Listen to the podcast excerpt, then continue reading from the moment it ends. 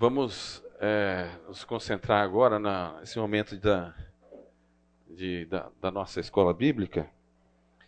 Eu queria agradecer a Deus pela oportunidade de, de refletirmos sobre esse assunto em cima da palavra e agradecemos a misericórdia do Senhor. Nosso Deus e Pai, nós te louvamos porque as tuas misericórdias se renovam cada manhã. Não somos merecedores de tão grande amor, tanta, tanta bondade, tanta graça para conosco, mas nós agradecemos. E queremos nos colocar diante do Senhor, é, humildes e mansos, debaixo da direção do Espírito Santo do Senhor, para ouvirmos o que o Senhor tem para nós. Transforma as nossas vidas dá-nos a visão de Cristo para andarmos e caminharmos rumo à, à estatura que o Senhor quer que nós chegamos. É a nossa oração em nome do Senhor Jesus. Amém. Uh, pessoal, nós temos. Uh, eu apresentei esse, esse curso há uns quatro anos e meio atrás. Foi a primeira, um projeto piloto que a gente tinha feito. Fiz algumas readequações, então existe o vídeo é, é, desse curso na internet, tá? Está disponível lá. Fiz algumas readequações, algumas atualizações, inclusive é, vou estar tá, é, é, colocando toda semana o material que vai estar é passado aqui na, na tela para vocês, tá bom? É, vou fazer alguns comentários do que aconteceu há, há quatro anos e meio atrás e, e, a gente vai tentar refletir um pouquinho sobre esse assunto, tá? Prefiro, prefiro por porque é um assunto, não digo polêmico, é um assunto que às vezes a gente não toca muito então é, um, é como se fosse um terreno meio duro. E a ideia é a gente bater umas picaretas nesse terreno aí, ou arar um pouco esse terreno. Para isso, eu vou contar com a ajuda de vocês em perguntar a vocês e ter a participação de vocês, tá bom? É, não vai ser monólogo. Eu já estou adiantando para vocês. E a intenção é fazer com que a gente reflita, pense e raciocine em cima de princípios bíblicos e como aplicarmos isso no nosso dia a dia, como cristãos e, eventualmente, como igreja, participantes de uma agência missionária. Nós somos uma agência missionária. Tá? A igreja é uma agência missionária. Então, nós vamos pensar mais ou menos nessa linha. Tá ok? Vamos apertar o cinto, então? Contextualização desafio ah, na evangelização. Tá jóia. Gostaria de ouvir um pouquinho qual a motivação de vocês. É, quem quiser também é obrigado a falar, mas se quiser participar, qual a motivação de estar é, nessa sala de aula, debaixo desse tema, com esse assunto? Qual a sua motivação? Peraí, peraí. Isso, posso só fazer um negocinho aqui? Eu vou escrever. Pode ser? Ah, deixa eu pular um pouquinho aqui.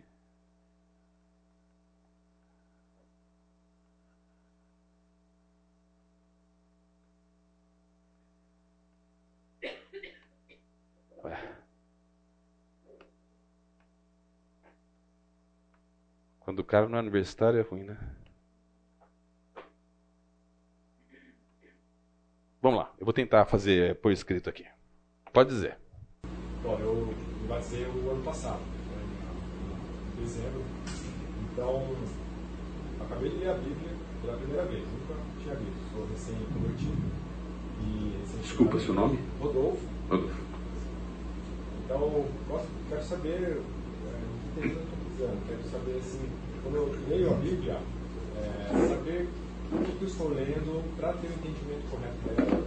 Quero estudar para saber exatamente que a mensagem e usar ela da maneira correta. Então, e, e, me chamou a atenção a contextualização do Evangelho, primeiro porque os Evangelhos, é, ali está a palavra de Jesus, né, de Deus, mas também contextualizar ele ajuda a absorver melhor quando você for fazer um fundamento dele. Tá. É, Rodolfo, é, nós estamos beirando, é, a, a, sua expectativa beira método de estudo bíblico, e que é uma coisa legal. É, nós, nós vamos é, apresentar um pouco dessa interface, não no curso, vamos referenciar para outros cursos. É, mas a sua ideia é entender melhor a palavra, né?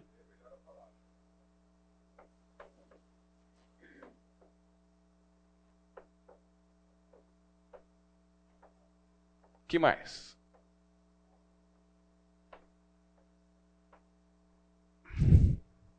Pedro. Eu tenho um vizinho que ele participa, é, se não me engano, acho que é candomblé, alguma coisa assim. Sim. E eu tento conversar algumas coisas sobre Deus, mas assim, ele é resistente, ele tem uma barreira ali, ele acha que ele está suficiente, já não precisa de nenhuma ajuda espiritual.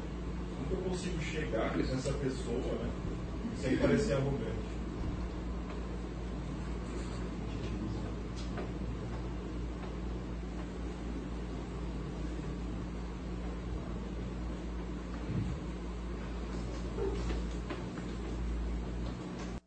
Outro religioso, por assim, pode ser?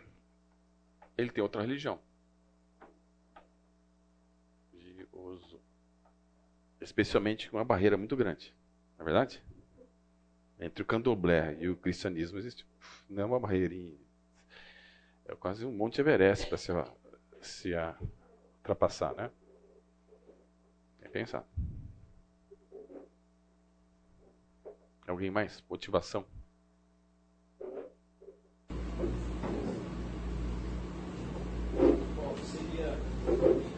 Posso só atender ela, levando um primeiro, já atendo, Valdemir. Diga, Luciana realmente entender contextos diferentes, formas diferentes de pensar, para entrar um pouco no mundo né, da pessoa na hora de falar sobre a vida dela.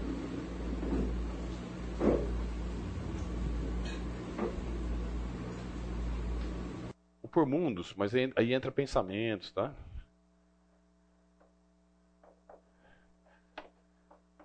Diferentes para a transmissão, né?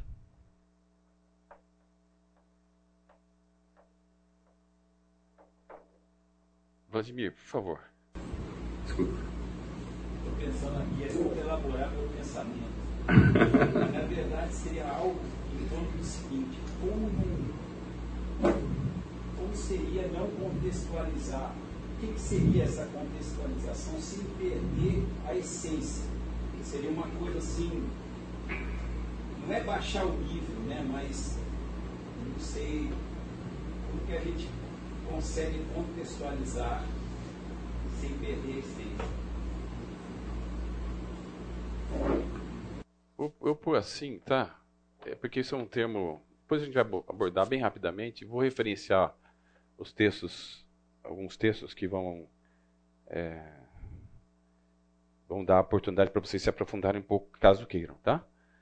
Como ter menos ruídos na evangelização? Podemos colocar assim? Entendendo a evangelização como uma proclamação. Como atingir o alvo, né? Seria assim, atingir o alvo sem. Porque tem que entrar nesse mundo das pessoas. Mas não perder. 1% também. Esse cara são dois, dois pontos. É, um, é para ter menos ruído e assim você atinge melhor o alvo. Né? Quando você. Você sabe bem disso? Um atirador de elite, ele está a uma distância muito grande, e aí, a, a, quando você está na mesma. Se você está frente a frente, a coisa mais fácil tem é que tirar e acertar o coração do caboclo, não é verdade? Mas quando você está a 200 metros de distância, por exemplo, você tem que considerar várias coisas: vento, a direção do vento, a distância que você está. Porque a bala, querendo ou não, ela tem uma certa queda, né? E ela sofre. Oi? Velocidade, tem várias coisas envolvidas aí. Se o cara está parado ou não. É, então, é, você, tem, você tem menos. Quando você tem maior distância, maiores são as variáveis que podem atrapalhar atingir o alvo. E aí precisa de mais especificidade, né? A gente, acho que vocês assistem de vez em quando filmes onde tem aqueles atiradores de elite. Se eu não me engano, um filme que o Will Smith, Smith ele fez, ele estava atirando num trem. Vocês assistiram esse filme? Eu não lembro o nome desse filme. Ele calculou, viu a, a direção do vento e, o, e, calculou a velocidade do, do trem, que não era, é um trem bala, se eu não me engano, e pá, acertou bem onde ele tinha programado. É lógico, talvez o negócio é fictício, mas a ideia é essa: o cara precisa ser um cara muito bom, muito específico e, e, contro, e dominador de variáveis, que pode é, atrapalhar, que pode atrapalhar, se não dominar bem essas variáveis, atingir o alvo. Ah, então, é,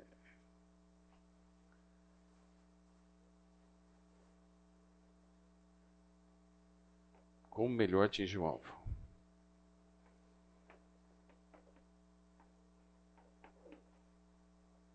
Tá. Vocês foram para uma linha.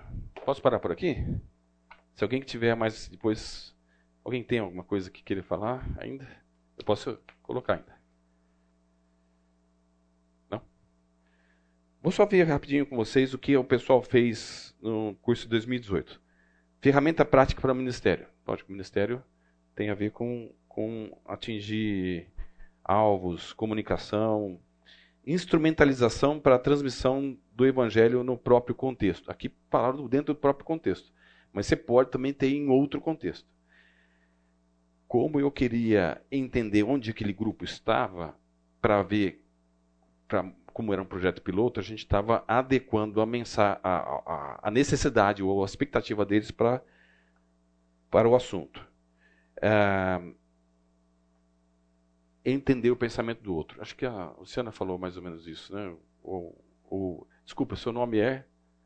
Ricardo. O Ricardo falou um pouquinho disso também. Me perdoem se eu perguntar o nome de vocês, eu, não, eu, eu vejo todos vocês, mas eu não sei o nome de todos. Então, Uh, desafio na, na, compreensão do tema. Alguém falou isso na minha motivação, ela é meio curta aqui, mas é a seguinte: desafiar cada um de nós a pensar e aplicar estratégias de transmissão da mensagem de Cristo de maneira clara ao indivíduo, grupo ou povo alvo, de maneira íntegra e com a mensagem das Escrituras no temor do Senhor. Vou repetir que tem alguns elementos.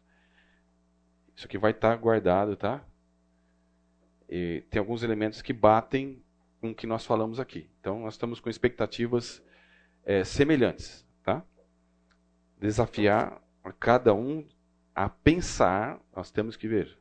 A gente não pode andar simplesmente dentro de protocolos. Tá? Protocolo funciona. A maior parte das vezes, protocolo de, de, de, das áreas que a gente trabalha funcionam, eles vão bem.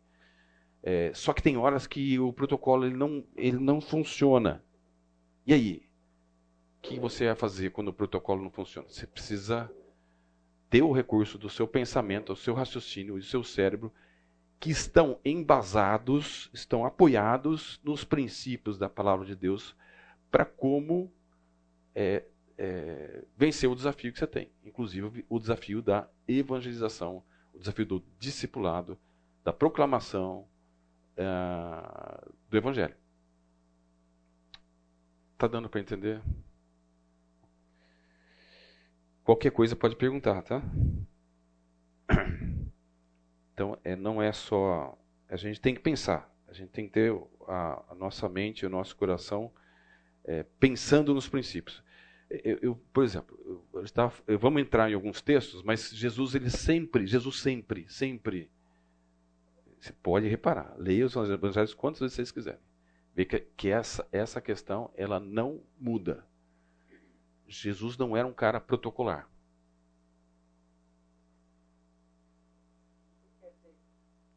Ele não andava em cima de regras, regras é, religiosas.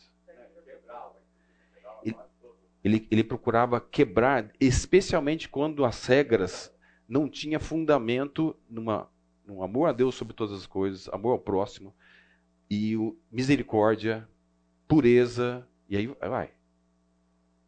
Ele quebrava aquela casca de exterioridade que muitas vezes o ser humano quer se apoiar, apoiar em cima da casca, ao invés de ter o coração transformado e quebrado. Deus quer um coração quebrantado e contrito. Ele não quer, ele não quer, ele não quer uma casca externa. Ele não quer que você faça por fazer, mas porque a oração está tá voltada ao Senhor. Sim. Faça com o coração dedicado a Ele. Então, para isso, a gente precisa ter os princípios e o coração bem fundamentado nos valores que Jesus ensinou.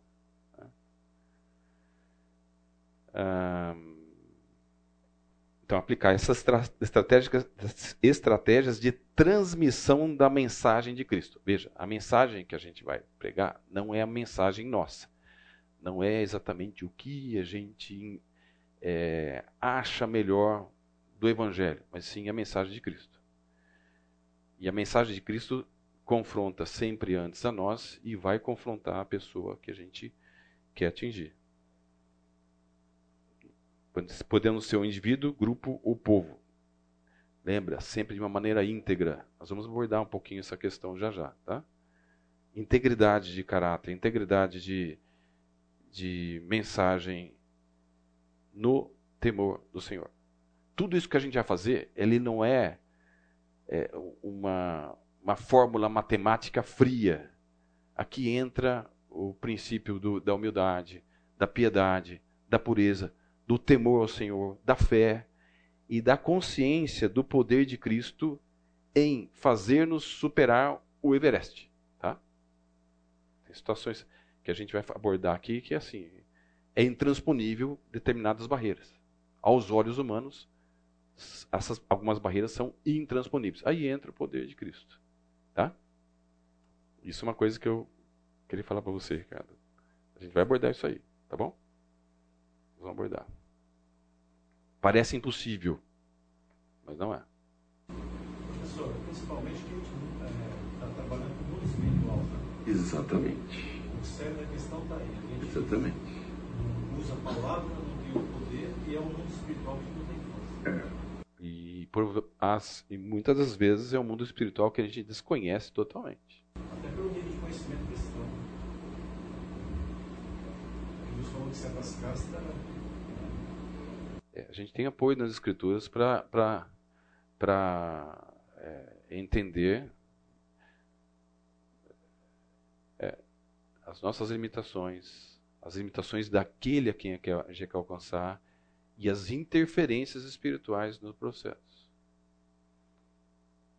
É, tem um texto que Jesus estava falando é, que as portas do, do inferno não prevalecerão com, contra a igreja. Sabe qual a melhor figura que eu vi lendo um livro de um missiólogo? É que as portas do inferno estão todas totalmente trancafiadas, fechadas, com tudo com cadeado que existe. E chega lá, a igreja lá, bate naquela porta e fala: Eu quero aquele, eu quero esse, eu quero aquele, eu quero. E que Jesus falou? As portas do inferno não prevalecerão contra a igreja. No sentido de que parece algo impossível de se alcançar. Mas as portas do inferno não prevalecerão contra a igreja. Tá? E a igreja, aqui, igreja, não estou falando um missionário. Por vezes, nós vamos abordar um pouquinho sobre esse assunto, não muito profundamente, mas por vezes nós fazemos algo que não funciona. É, fazemos assim, não estou falando nossa comunidade. Mas o meio evangélico, missionário, eu, eu tive nesse meio por 10 anos. Então, eu posso falar isso com uma certa autoridade. Eu vi muitos colegas, muitos colegas, que eram como se fossem mãos des desarticuladas do corpo, em que o corpo falava assim, ó, desarticulava lá, soltava a artéria, ó, vai lá, e a mão ia sozinha lá, sem ligação alguma com o corpo. Deus, na misericórdia dele, usava aquela mão desarticulada, sem irrigação, na misericórdia dele. Mas é, é, é fácil viver assim? De forma alguma. É produtivo?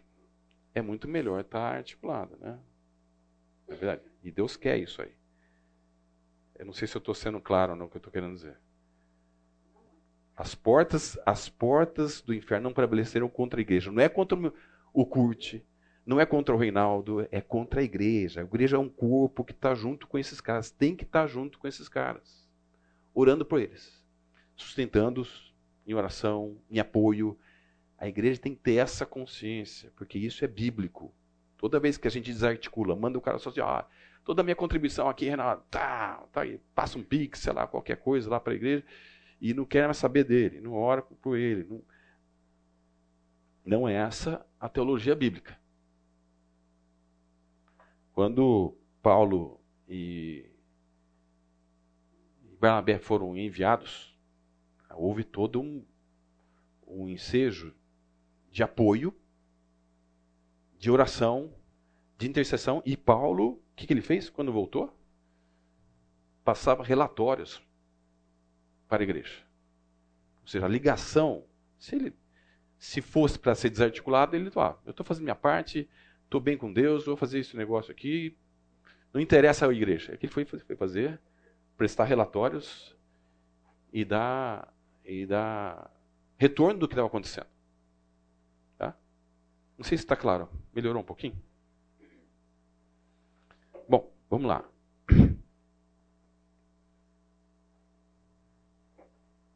Vamos andar um pouquinho? Bom, uh, eu tenho eu fiz um plano de aulas para vocês saberem mais ou menos o que, que a gente tem de, de ideia aqui. Hoje vamos tratar basicamente de expectativas do curso, que já andamos nisso. Vamos abordar daqui a pouco é, personagens da contextualização do, do Evangelho e vou, vou falar um pouquinho sobre a bibliografia. Na segunda aula vamos ter cultura, definições. Eu vou falar um pouquinho sobre definições de cultura. Nós vamos entender por que a cultura é importante. É, cultura, implicações em uma boa comunicação, exemplos de Cristo e os apóstolos na, na interface com cultura ou culturas. Contextualização do Evangelho, princípios e valores é, bíblicos de aplicação. E a quarta aula, Contextualização do Evangelho, princípios e valores bíblicos de aplicação 2. Tá bom? Vamos lá. Alguém poderia ler esse texto para a gente? Mateus 28, 18 a 20. Então Jesus aproximou-se dele e disse: dada toda a autoridade nos céus e na terra. Portanto, vão e façam discípulos de todas as nações batizando-os em nome do Pai, do Filho e do Espírito Santo, ensinando-os a obedecer a tudo que eu lhes ordenei, e eu estarei sempre com vocês até o fim dos tempos. Qual era o contexto de Jesus aqui falando para os discípulos dele? Qual era a situação que ele estava vivendo? Oi? Antes de subir, da, sua ascensão, certo?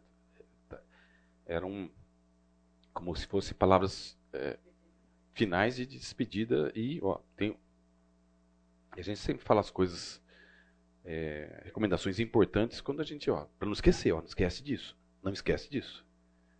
O que que não deve esquecer? Um um.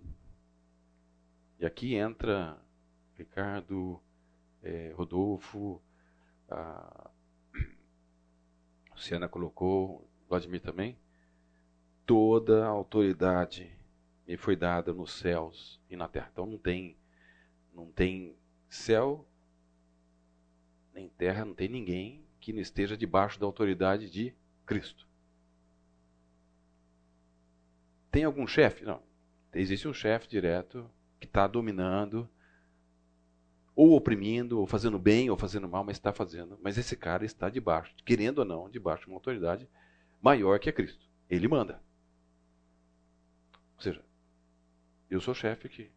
Deus me deu autoridade. Toda minha autoridade me foi dada nos céus e na terra.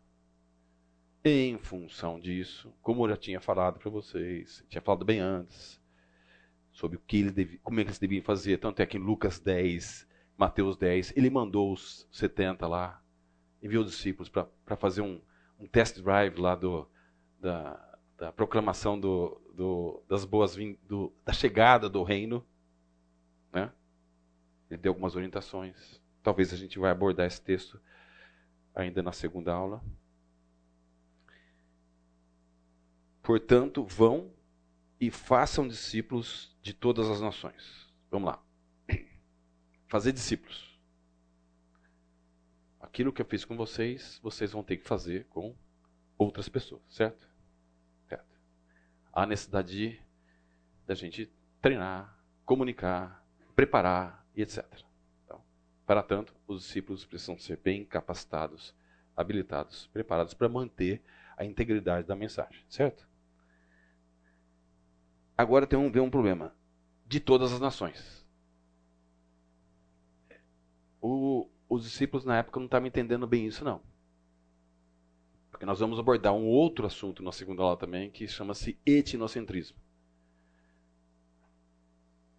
O, o, judeu achava que ele é o centro, é, aquele negócio de ser o queridinho do papai, entre aspas. Tinha um pouco disso, não digo que todos tinham, mas o povo judeu, de uma forma geral, sou o queridinho do papai. As outras nações estão pouquinho aquém de nós. Eles entenderam bem quando Deus falou: vocês vão ser reino de sacerdotes. O sacerdote devia ser alguém misericordioso, que ia interceder por aqueles a quem, que, aqueles que precisavam da, da misericórdia do Senhor. Né?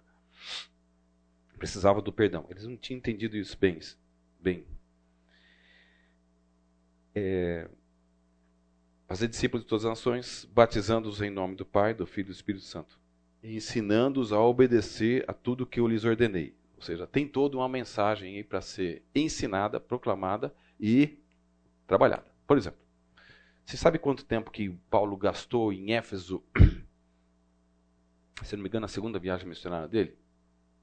A ponto que está descrito em Atos que toda a Ásia, a Ásia não é a Ásia toda nossa, é é uma região um pouquinho menor, não é essa asa de hoje, tinha ouvido o evangelho. Ele gastou dois anos, todos os dias lá, na escola de tirando, pregando evangelho. Pregando evangelho. Pregando evangelho. Ó. Envolve trabalho. Né? Envolve trabalho, envolve dedicação, envolve é, comprometimento. E lembra, se toda a autoridade foi dada para ele, e ele ainda fala que eu estarei sempre com vocês até o final dos tempos. Em que precisamos ter medo? Precisamos ter medo? Não, né? Ele está conosco. Agora, a gente pode ou não viver com ele, é, usufruindo da companhia dele para desfrutar do poder, ou não. Não sei se estou sendo claro. Inclusive na proclamação do Evangelho. Estou sendo claro? Alguma colocação? Posso avançar um pouquinho aqui? E aí tem esse outro, outro texto. Também dentro do, de uma situação de que Jesus estava em ascensão, certo? Atos 1:8. Mas receberão poder quando o Espírito Santo descer sobre vocês e serão minhas testemunhas em Jerusalém, em toda a Judéia e Samaria e até os confins da terra. Novamente fala sobre o poder, a capacitação que aborda o mundo espiritual, que confronta também o mundo espiritual. Lembra? As, provas, as portas do inferno não prevalecerão contra a igreja. Ou seja, nós não, não temos que ficar na defensiva. Na verdade, nós devemos jogar no ataque. Como, como igreja, não da defensiva. Estamos na ofensiva. Deveríamos estar na ofensiva. Até os confins da terra. Aí entra outra, outro, outra vez a questão da expansão de não ficar só no mundo judaico. Até aqui tudo bem? Vamos pensar agora em nós vamos voltar nesses dois textos mais vezes, tá? Nós vamos estamos só começando a ruminar ele, eles, né? Vamos, vamos trabalhar um pouco mais com eles da, daqui a pouco e nas outras aulas também. Quais são os personagens na contextualização do Evangelho? Os personagens são personagens, é, digo personagens é, que podem ser subjetivos. Pode ser objetivos, como pode ser subjetivos. Contextualização do Evangelho. Aqui a gente sabe que tem um personagem que já está fácil de enxergar. Deus. Deus. Deus, Cristo.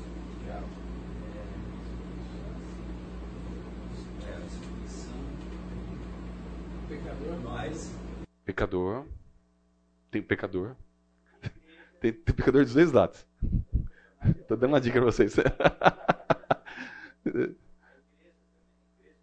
Igreja. Di- Diabo também, os anjos. É, os caídos, os pecadores. Os, os, os caídos, né? Os anjos caídos não caídos. Mas o que mais? E, e- tem um negócio aqui que a gente não.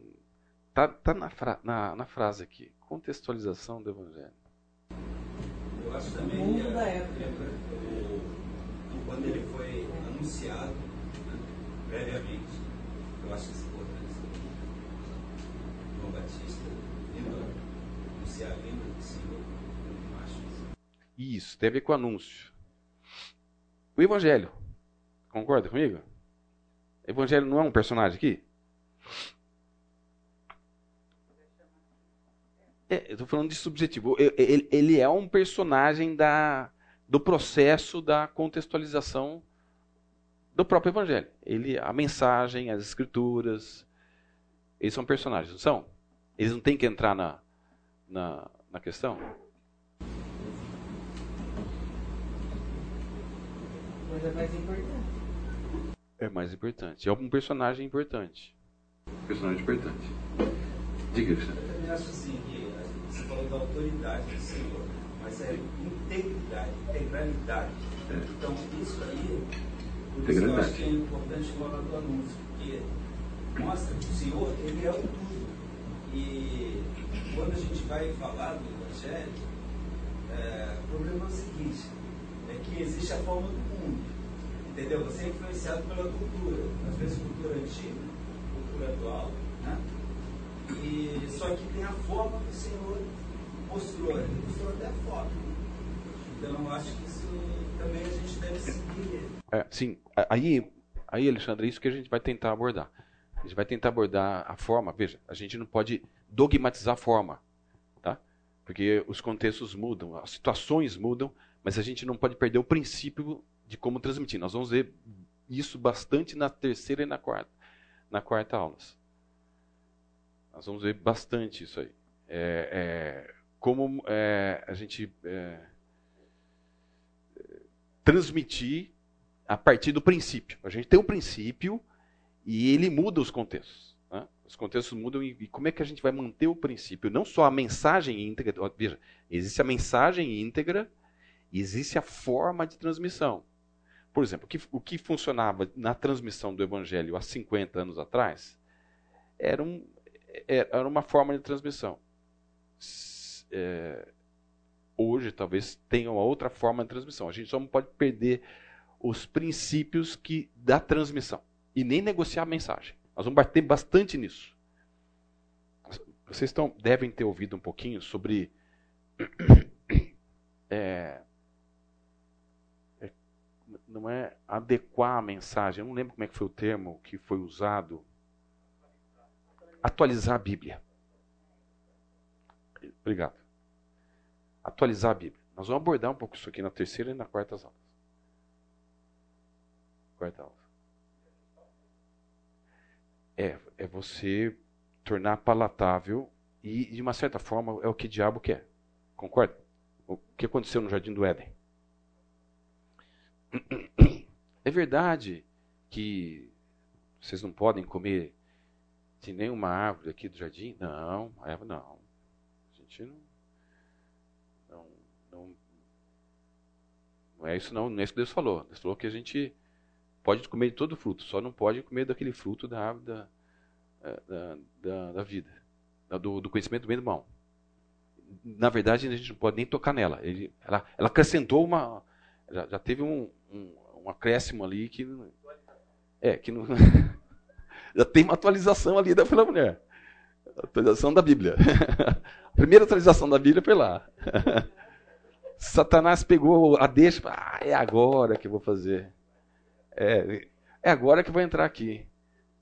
Aí, com um jeitinho, não, não é bem assim, não. É que Deus falou isso, porque vocês vão se tornar igual ele e tal. E ela gostou daquilo. Viu que a fruta era bonita, deveria ser saborosa, passou a mão e comeu.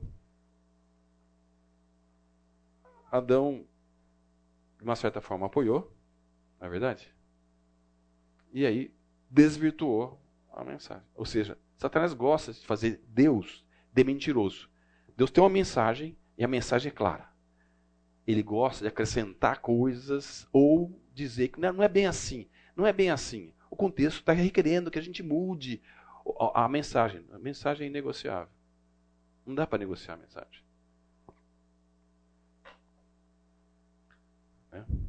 Então, um personagem é o Evangelho, as boas novas do Evangelho, a mensagem de Cristo, as Escrituras, pode, pode ter vários nomes para isso.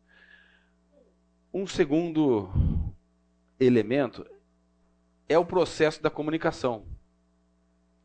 E vou ter alguns subitens aqui, tá bom?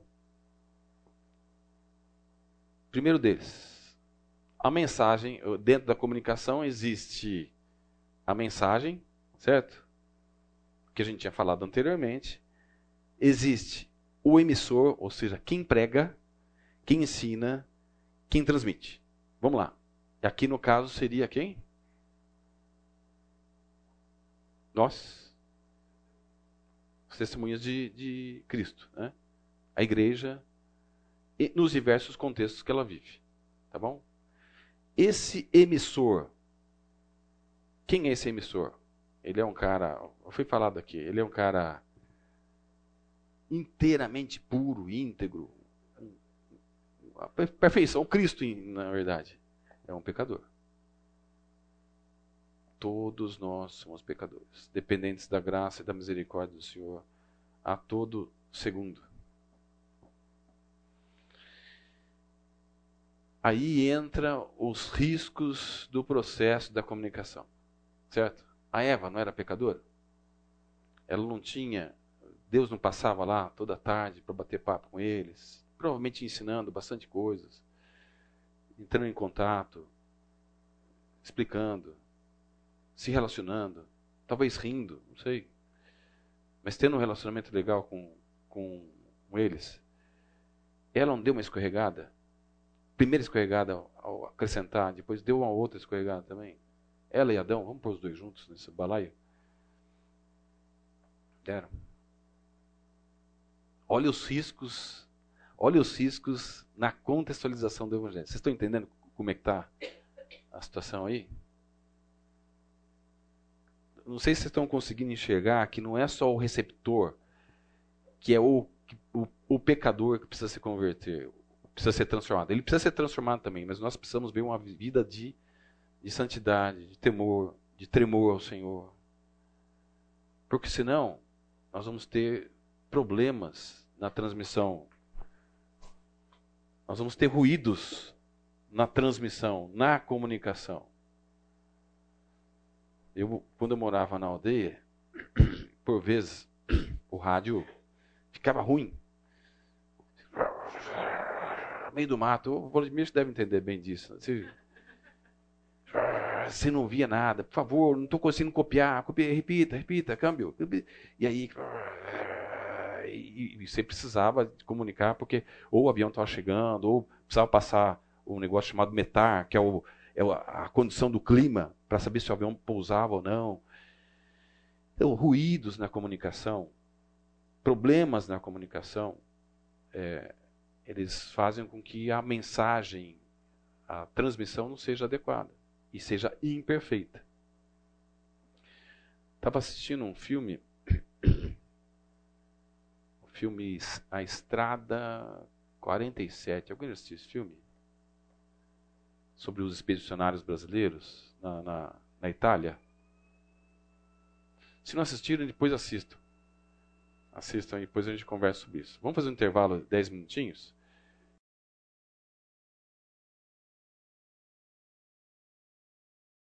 Pessoal, eu estava falando sobre o filme Estrada 47. Eu, eu acho que eu assisti no, no Space essa semana.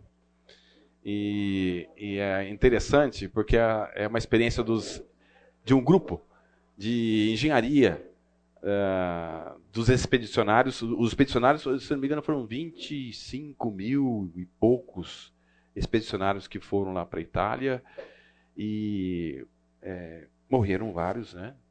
Uh, vários soldados morreram. Uh, aliás, eu conheci um expedicionário que era faxineiro, é triste, triste eu estava no primário ainda, na década, no começo da década de 70, e, a, e o seu Mário, ele era faxineiro lá do, da escola. Expedicionário, puxa, passou um perrengue lá, de repente morre como, ou vai terminar a vida dele como um, um um faxineiro da escola. Nada contra ser faxineiro, mas eu acredito que ele mereceria um pouquinho mais de, pelo esforço que ele fez pela, em nome da, da pátria, né? Não é uma crítica não, viu, Vladimir? Nada disso. Está cuidado aqui, porque eu tenho... é, mas... Ah, é, foi inspecionário? Terminou a guerra, eles vieram de volta por que, que eles ficaram pobres? Porque o governo nunca avisou para eles que eles tinham direito de um soldo.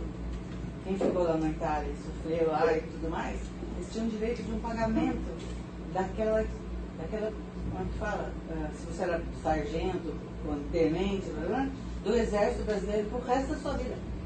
Depois de anos, nós fomos resgatar isso do meu pai. Mas assim, enquanto você não pede, você não recebe os atrasados. A partir que você perde, demorou mais de 10 anos, mas quando você demorou. É. Esse homem podia ter recebido, né? Poderia. Mas a história dos expedicionários é, é, é, muito interessante. Quem não conhece, procura conhecer um pouquinho mais, porque por vezes a gente acha que a gente é banana. E o Alex, me, a gente é brasileiro, é, é muito é, é, é bonachão, tudo. Tem, tem várias histórias, entre elas, elas assim, os alemães eram, veja, o meu avô era alemão. Eu não estou querendo cuspir em mim mesmo, mas assim, o, os alemães, eles espoliavam os italianos e os outros povos lá.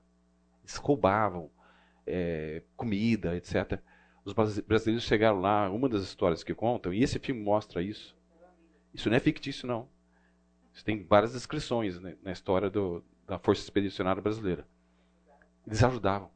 Eles davam do alimento, que pouco alimento que eles tinham, eles davam lá. Então, mas enfim.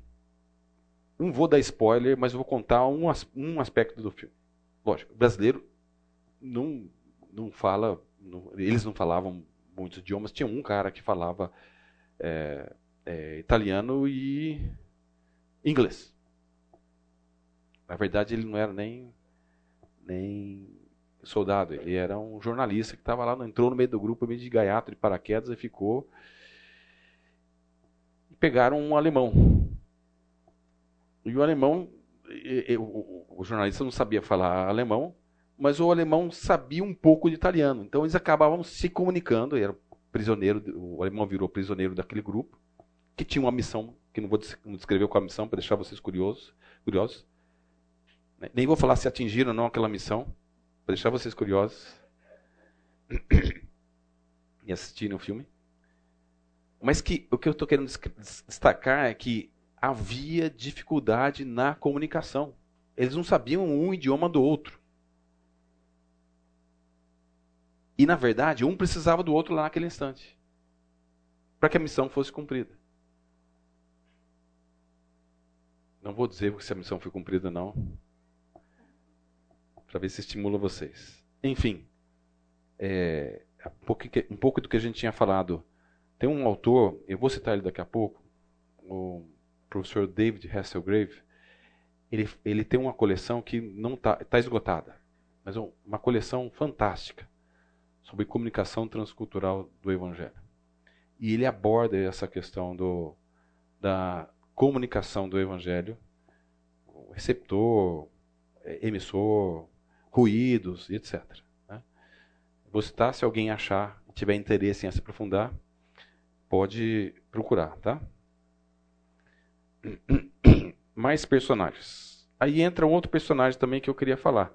É um personagem aparentemente oculto, mas ele está no processo da, da, da contextualização do Evangelho. Eu coloco aqui como cultura barra idioma. Alguém sabe por que, que eu estou colocando cultura barra idioma? Ou tem alguma hipótese?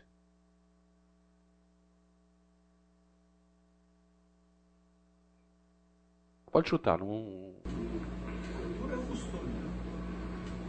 Tam, também. O idioma é a língua. né? O, o seu Newton, de uma certa forma, está é, é, tá abordando uma coisa que a gente vai ver na segunda aula, mas eu vou dar um- uma prévia aqui, uma palhinha, tá? Opa.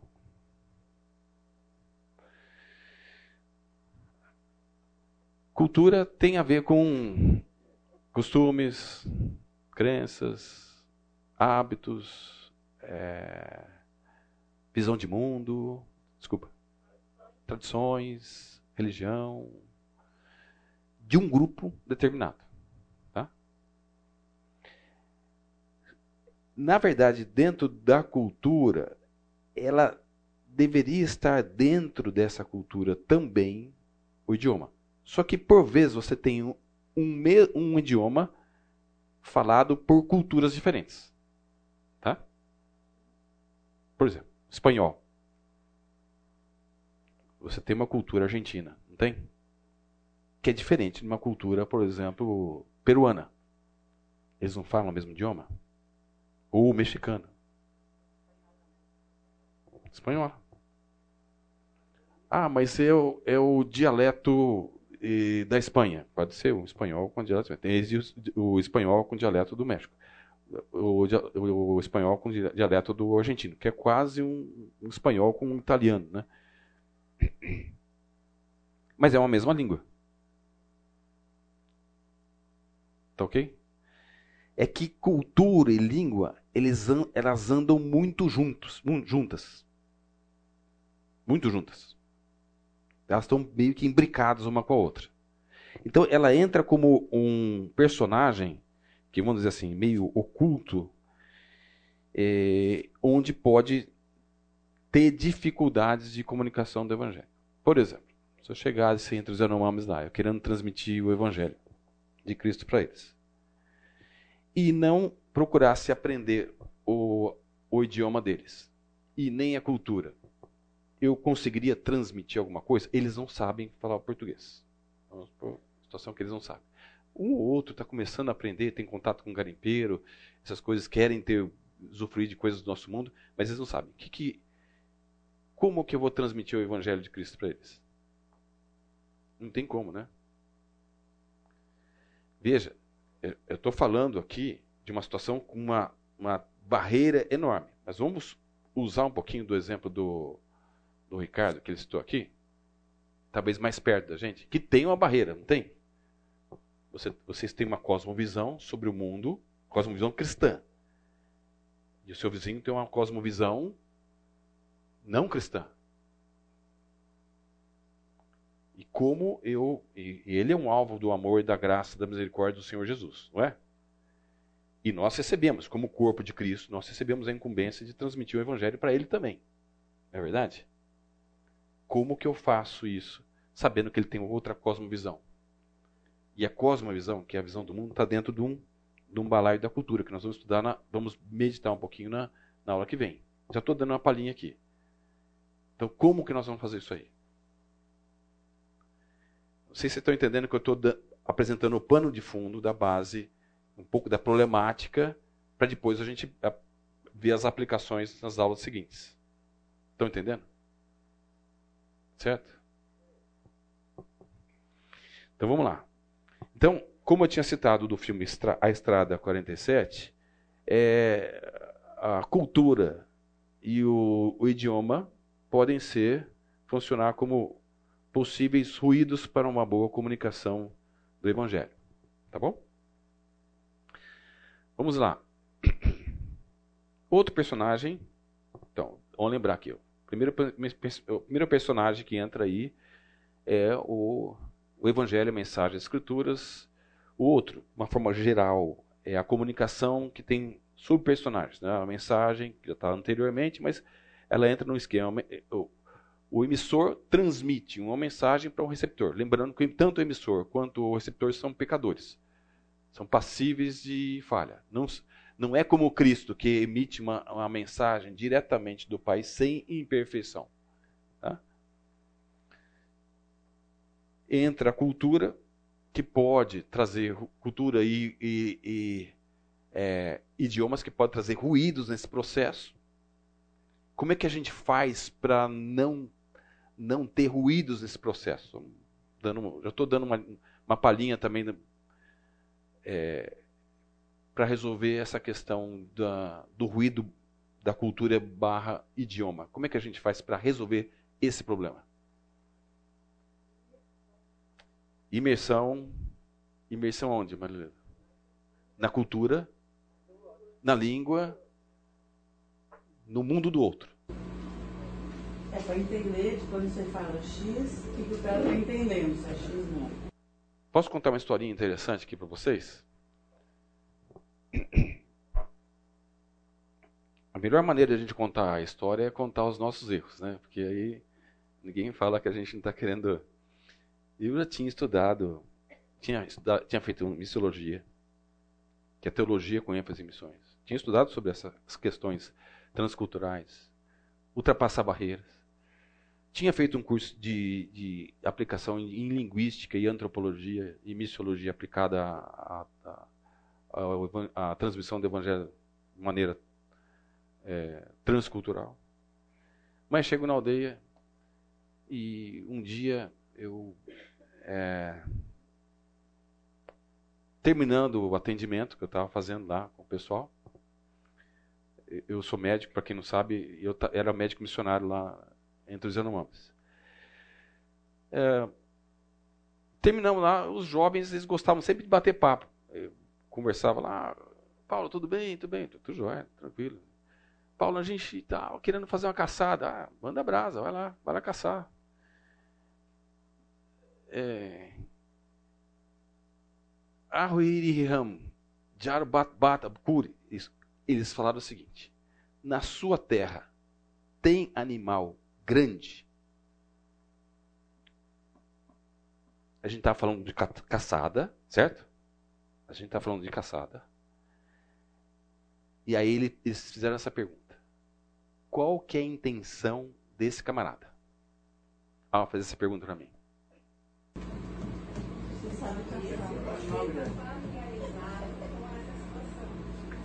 Sim. Ele é que talvez faltou um elemento aqui que eu não falei para vocês. Eles adoram carne. Eles gostam de carne.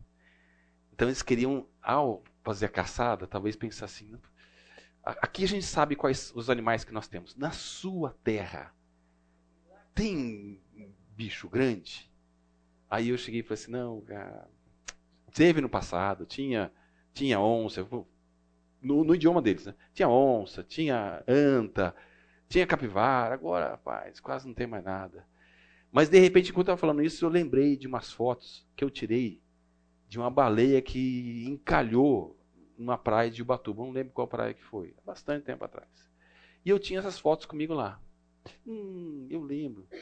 Tem um bicho que era do. Eh, aqueles é, que é do mar. Eles não, não tem mar. Então, eles usam assim. É como se fosse um, um rio de água salgada. Que é Maob Salbi Ram. Um rio, um rio de água salgada. E que ela, ela morreu e foi lá. Você tem? Quero ver, quero ver. E foi a turminha lá comigo. Ah, foi ver. Quando eu mostrei as fotos da, da baleia, os caras. Oh, uma, uma, forma de, de, manifestar a admiração ou a, a, espanto. Oh, eles falam desse jeito. Debresic Abki. Assim, essa aqui é a Debresic. Aí eu, a gente brincou lá depois, que Debraseco? Não, não, não, Debresic. Debresic. Hã? Debresic. Aqui no Rio tem. Não, tem. Não, tem no Rio. Não, não tem. Não tem. Você está louco. Não tem. Os caras insisti- insistiram tanto que. E eu, ao me verem eu insistindo que não, não é possível. Lógico, na minha conhecimento positivista da ciência, era impossível ter uma baleia num, num rio. Eles ficaram quietos. Mas aí o que aconteceu? Eu, eu achei, bom, ganhei o embate com eles, né? O povo que eu estou querendo alcançar. Olha a incapacidade do caboclo, né?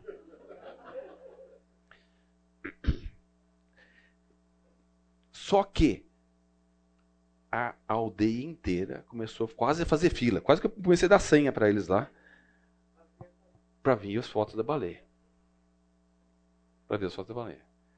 Chegou um instante, e eles sempre, faziam a mesma pergunta.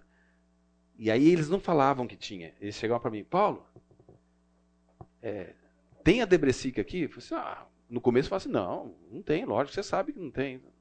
Baixava a cabeça. Aí eu não lembro quem foi, se foi um colega missionário, eu não lembro quem foi que me deu, me fez voltar à razão. E falar assim, Paulo não fala que não tem. Devolve a pergunta para eles. De, você quer aprender sobre o assunto?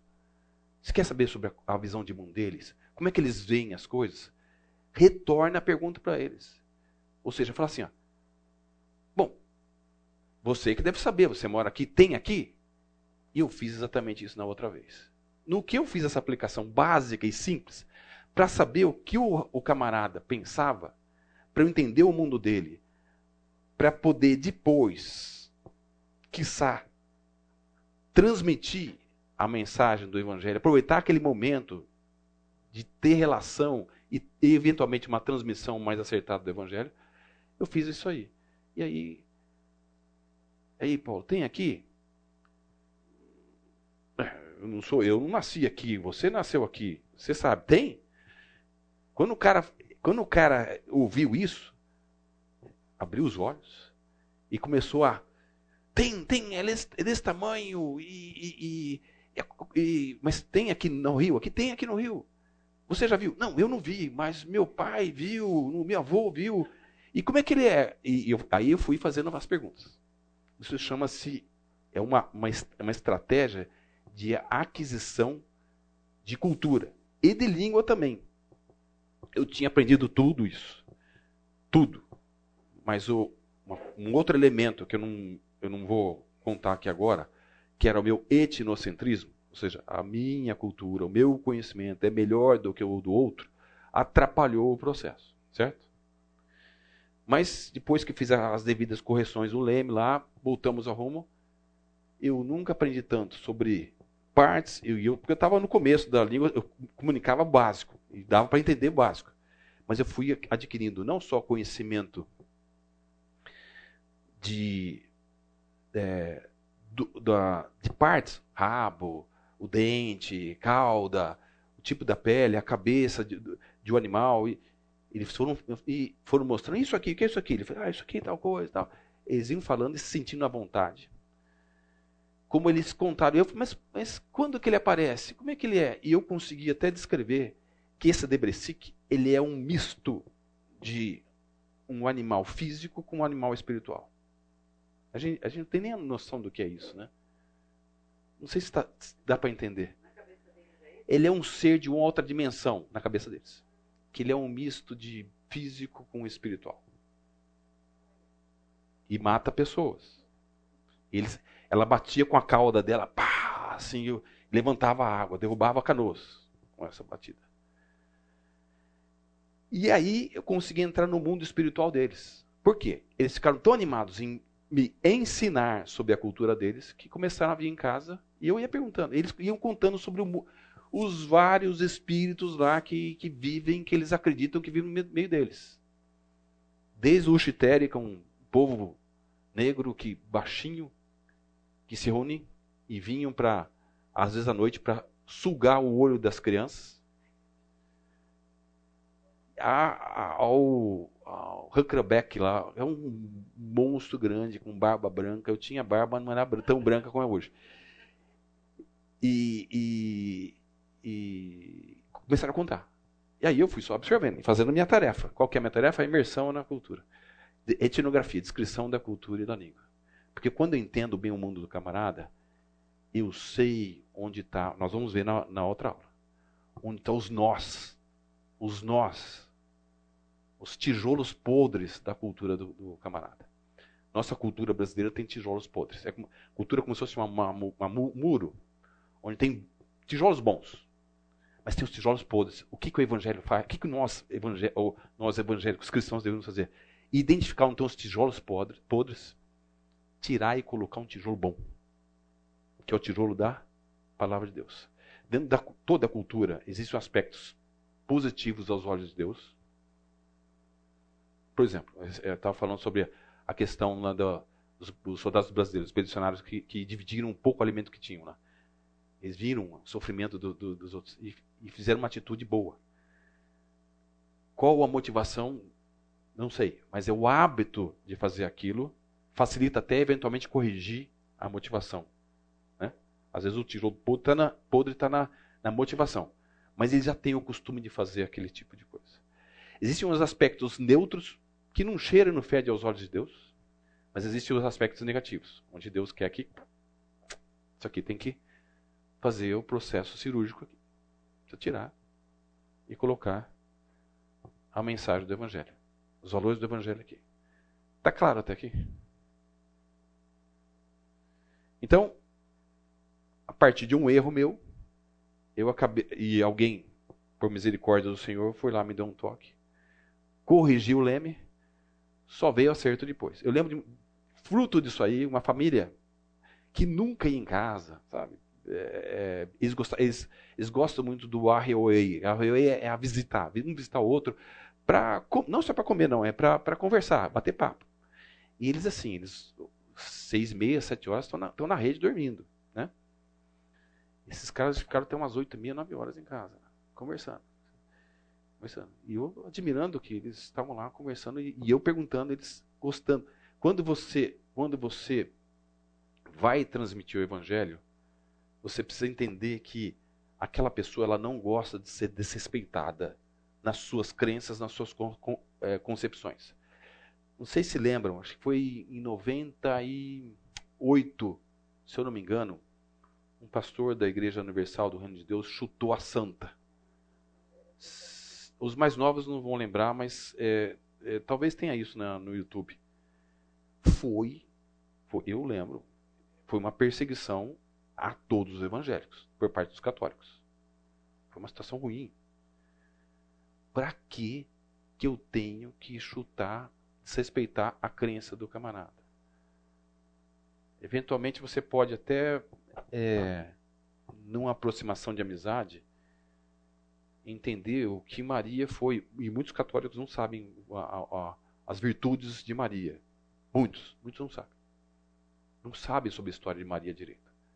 Eventualmente a gente podia aproveitar essa.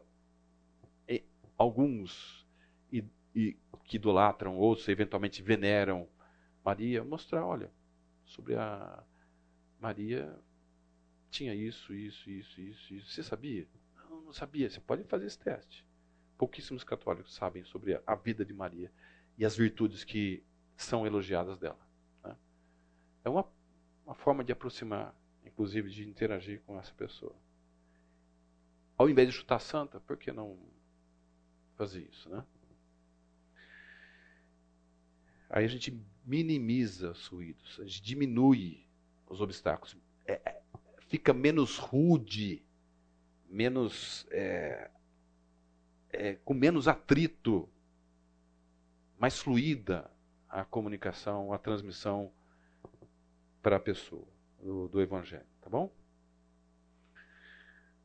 Ah, nós vamos falar nas, na terceira e na quarta aulas é, sobre a contextualização, processo em que torna a comunicação mais efetiva, inteligível, passiva de tomada de posição em relação à mensagem. Nós vamos abordar esse assunto, vou dar uma palhinha já. Nós somos responsáveis por transmitir a mensagem, tá? De uma maneira que seja clara, que seja inteligível, que ele possa raciocinar, avaliar a sua conduta e tomar uma decisão. Sim ou não? posso compartilhar uma história que exemplifica o que você falou agora? no meu trabalho eu conheci um indígena, o Jairo, ele é maruco, da região da Sim. cabeça do cachorro. Entendeu? E o, o Jairo tem uns 50 anos.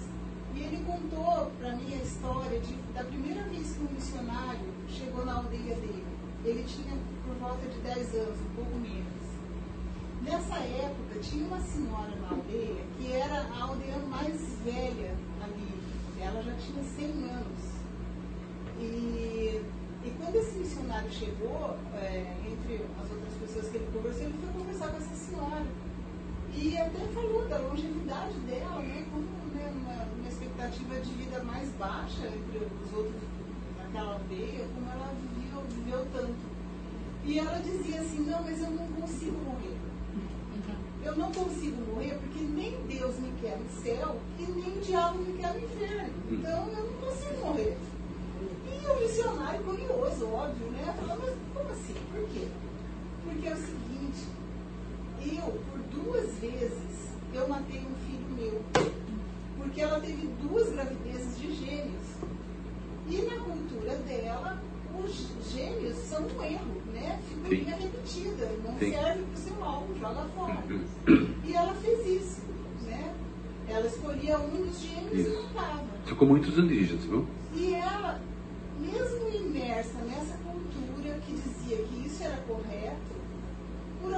razão que nem ela sabia explicar, ela sabia que estava errado. Então, por isso, ela dizia que ela não, não conseguia morrer. E, e aí o missionário teve, obviamente, a oportunidade de falar né, sobre isso, sobre perdão. Ou seja, durante anos ela carregou esse peso né, de ter assassinado os filhos, porque estava imersa nessa cultura que dizia que isso era correto. Aí o missionário conversou, ela aceitou a Cristo, ela experimentou o perdão do Senhor. Uma semana depois ela morreu. Né? Mas assim, o Jairo contou que é, hoje, na aldeia onde ele vivia, não se faz mais isso. A partir daquele momento, isso foi questionado e foi trabalhado. Ou seja, esse costume, esse tipo Tijolinho podre.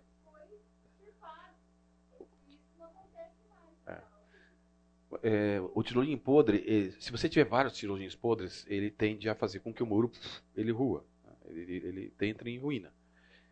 É, por isso que o evangelho, na verdade, é, é, ele fortalece uma cultura. Ele fortalece a cultura. Deus, de- na minha, na minha forma de ver da Bíblia, aquilo que eu tenho estudado, Deus se admira com a variabilidade das culturas. Ele só quer tirar aquilo que não presta dentro das culturas. Na aldeia que eu, que eu morava também tinha o mesmo problema. As mulheres faziam infanticídio. É- Era aprovado na cultura, porém, aquilo não, não, não caía legal no coração da mulher. Nunca caiu. Todas as vezes, porque eu acompanhava, vi de perto. Outra, outra questão era é, o adultério, que era, em algumas situações, permitido, porém, aquilo não casava no coração deles. Mas, socialmente, culturalmente, era permitido. Mas não caía bem. Porque, de uma certa forma, Romanos explica isso. Nós temos uma certa impressão digital de Deus em nós. Aquilo não cai legal. Né? Não cai legal. Obrigado. Então, é, para tornar efetiva a comunicação com grupos, com povos diferentes, ou às vezes com a pessoa, a gente precisa saber em que ponto essa, essa pessoa está. No caso dessa essa senhora, essa indígena de 100 anos, ela acabou, Deus acabou usando ela, estendendo, dando longevidade para ela, para que aquele assunto fosse de fato tratado e que mudou a cultura. Foi pregado o evangelho. Então, por vezes, a gente vai tratar com situações individuais, como o Ricardo colocou. Às vezes com situações do grupo onde a gente está, e às vezes a situação com o povo. Só que a gente tem que entender em que ponto cada um, uma dessas pessoas, ou desses grupos, ou desses povos estão. Para isso a gente tem que entender que, o que essa pessoa tem de concepção sobre Deus, sobre o mundo, sobre a realidade da vida e etc. Ah, mas isso dá muito trabalho, Paulo. Olha, nós somos chamados para fazer isso. Né? Nós somos chamados para fazer isso. E dá trabalho, mas é o que a gente foi chamado para fazer.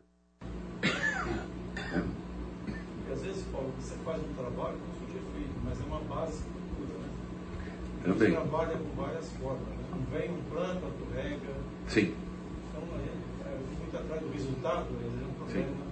E nós vamos ver sobre essa questão do Mexe Isso. prego não acontece nada, mas você está trabalhando ali na lavoura de. É, veja, quanto tempo, né? É. E eu sei que entre os marubos, eles não, não- eles não estão há pouco tempo lá, os, os missionários. Estão um certo tempo.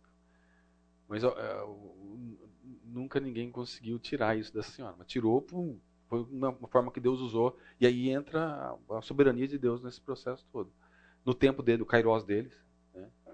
tempo dele de fazer as coisas. Ahn, contextualização, então, é um processo que torna a a, comunicação efetiva, inteligível, passível de tomar decisão a partir da pessoa ou eventualmente do grupo. Tem um, um filme que chama Ital, da Missão Novas Tribos trabalha bastante com isso. Um grupo lá da, da Oceania, onde eles foram contando o evangelho, contando, na verdade, desde a revelação, o começo, eles estão, Missão Novas Tribos, ou a New Tribes Mission, eles, eles tratam de estudo bíblico cronológico. Eles vão contando desde o começo para chegar em Cristo.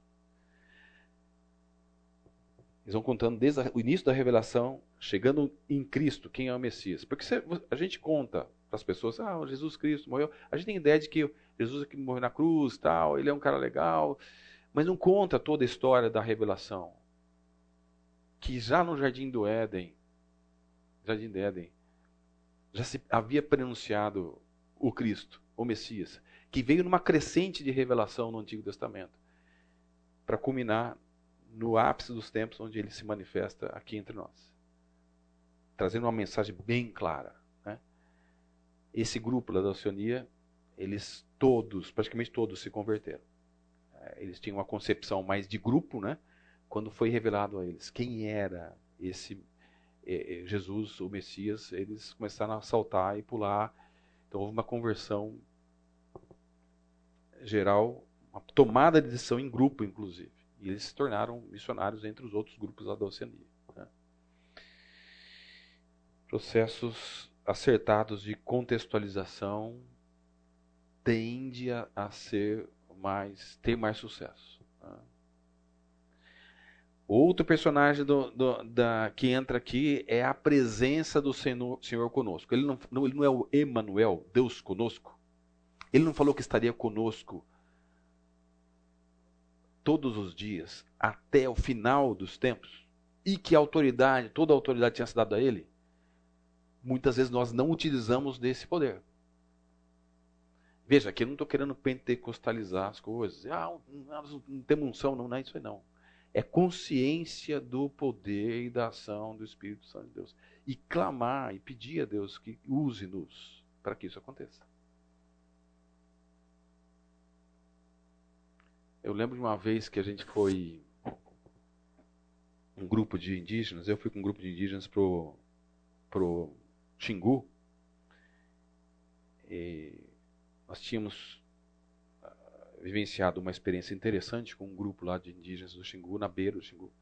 E o Xingu, o pessoal, eles, eles, eles são muito influenciados pelas ONGs, que dizem que ah, o- evangelho vai, vai derrubar, vai modificar sua cultura. Na verdade, o mundo, os valores do mundo destroem a cultura, pioram, enche de tijolos é, podres. né? O evangelho não, o evangelho ele tira o podre e coloca o bom. Só que eles tiveram uma vivência muito legal e muito produtiva. E alguns indígenas se converteram.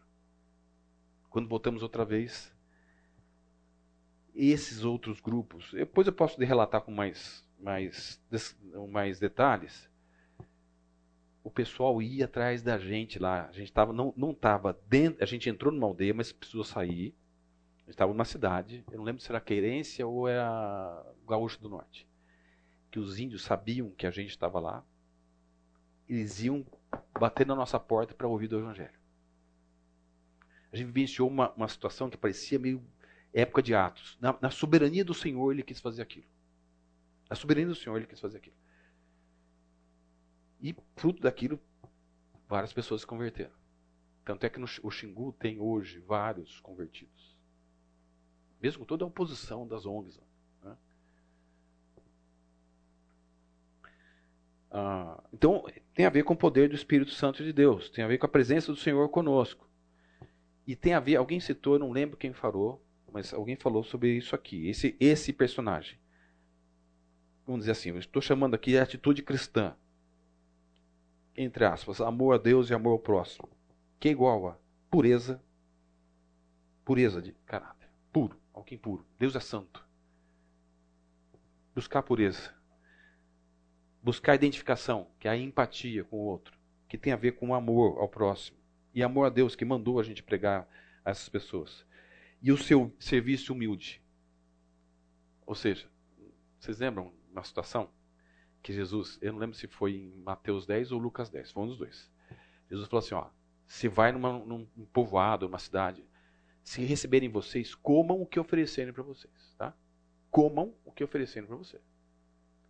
Inclusive, nessa, na, eu não lembro se foi na primeira ou na segunda vez que a gente foi no Xingu lá, os caras ofereceram para a gente macaco meio cru. Ah, ele, ele, bom, primeiro que não tiraram direito os pelos do, macaco, né? E deram só uma sapicada, jogando, sabe aquele negócio daquela flambadinha? Não, não, não. Eles estavam testando a gente. Testando a gente. Os indígenas estavam comigo, assim, Paulo, eles estão testando a gente. Aí eu, tudo bem. Aí eu vou comer. Não, Paulo, você está cru. Ele não é bem cru, ele estava dando uma sapicadinha no, sol, no, no, no fogo. Foi assim, não. Eu lembrei desse texto. Ele falou assim: olha, nós vamos orar e Deus vai nos dar graça, nós vamos comer isso aqui. Se vocês não quiserem, tem outra coisa lá para vocês comerem. Eu vou comer isso aqui. Nós oramos, agradecemos a Deus pelo, pelo macaco lá. Isso, isso porque eu sou petano, hein? É. E Pepe também. Acho só eu você e Pepe. Acho que não tem mais ninguém mais. E só para terminar, eu, eu vou abordar isso aqui com vocês. A gente comeu. Os caras não imaginavam que a gente fazia aquilo. No dia seguinte, eles pediram para a gente é, falar do, contar alguma coisa. E a gente e eu pedi para um dos indígenas contasse uma história que a gente já tinha falado para ele. Preparem histórias que vocês vão contar histórias da palavra de Deus. A palavra de Deus vai agir fruto daquilo lá, sem brincadeira. Era, uma, era coisa do poder de Deus, do poder da palavra. Só faltava o pessoal jogar o rapaz que tinha contado a história assim para cima em termos de alegria, sabe? Quando de felicidade por ter ouvido aquela mensagem. Cumprimento da ordem do Senhor. Fez mal para mim? Não tive diarreia, não tive nada, nada. Pelo contrário, eu, eu, eu comi, eu estava com fome, né? Mas a gente precisa ter atitude de servo, de humilde e frescura não cai. Vocês sabem a história de Paulo? Quanto que Paulo ele passou por sofrimento, frio, fome, nudez foi açoitado e etc. Quanto que ele sofreu por causa do evangelho? Alguém que estava submisso, humilde. Quem sou eu? Um macaquinho lá, não custava nada. Não custava nada. E Deus abençoou aquilo. Tá bom? Estão entendendo? Resumindo, aqui está um resumo dos personagens. Tem mais personagens, tá? Eu quis separar esses aqui, a gente, de uma, uma, forma sintética, colocar é, para vocês aí. Então, evangelho, a mensagem, a comunicação, a cultura idioma, a contextualização, o processo da contextualização, a presença do Senhor conosco agindo nesse, nesse para que a contextualização aconteça os personagens, né? a atitude cristã, que é fundamental. Sem identificação, sem a gente sofrer com o que o outro está sofrendo, é impossível. Jesus, quando saiu, Mateus 9, finalzinho do capítulo 9, Jesus andava por os povoados e curava e, e ensinava. E ele viu, a seara é grande, os trabalhadores são poucos. Rogai, pois, o Senhor da Senhora, que envie o trabalhadores para a sua Senhora. Ele teve compaixão, está dito lá. Ele teve compaixão, porque eram como ovelhas perdidas sem pastor. Sem compaixão não tem negócio. Deixa eu pular aqui é, para a bibliografia. Eu vou deixar a bibliografia para vocês, só queria destacar um negócio aqui. Ó.